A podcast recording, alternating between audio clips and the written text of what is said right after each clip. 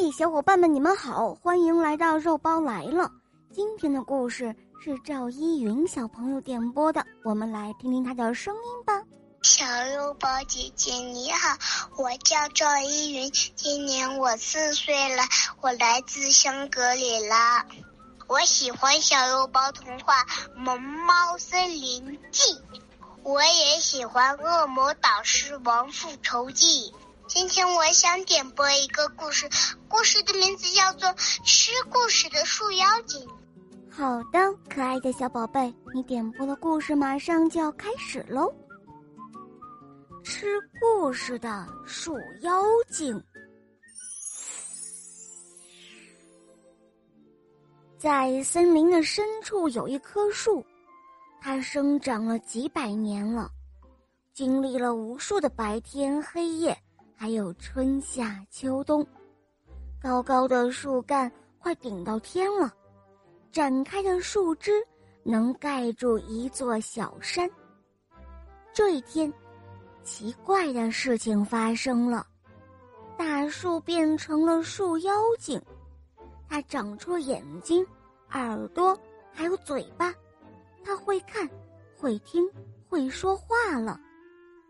鼠妖精一醒过来，就觉得自己好饿，好饿呀。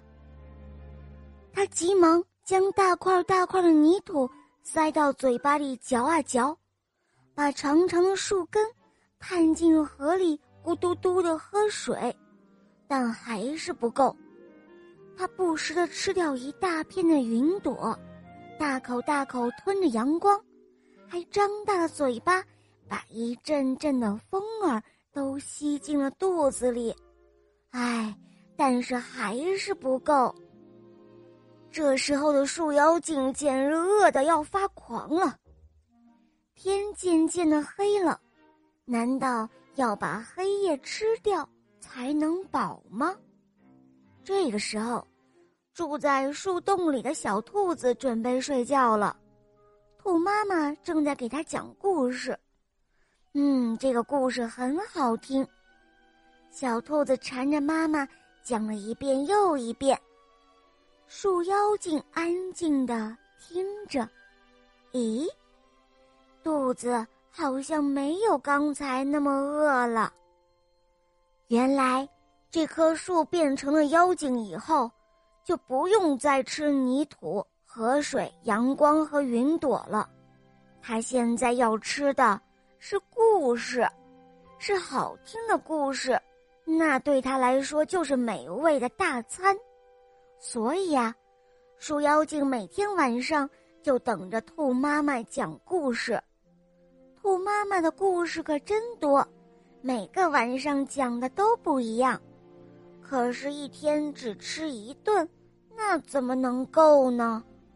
鼠妖精又去寻找更多好吃的故事。猫妈妈会在白天哄小猫儿睡觉，讲猫儿教训老鼠的小故事。小老虎比较调皮，虎妈妈会讲故事教育它。还有鸟儿们爱说话。总会叽叽喳喳讲故事。最让树妖精高兴的是，森林每个月举行的一次讲故事大赛，所有的动物们都会来参加的。哈哈，树妖精总算能够吃的肚皮滚圆了。有时候，树妖精嘴巴馋了。他也会主动恳求小动物们给他讲故事，小动物们也都愿意帮助树妖精，因为啊，树妖精为他们带来了美好的家园，还有充足的食物。再说了，能给这么一个庞然大物喂故事，那是多么荣幸的事啊！但是，故事总会讲完的。渐渐的，小动物们都挖空了脑袋，也想不出什么新的故事了。鼠妖精又回到了原来忍饥挨饿的日子。空空的树洞，不停的咕咕叫着。可是总这样挨饿可不行啊！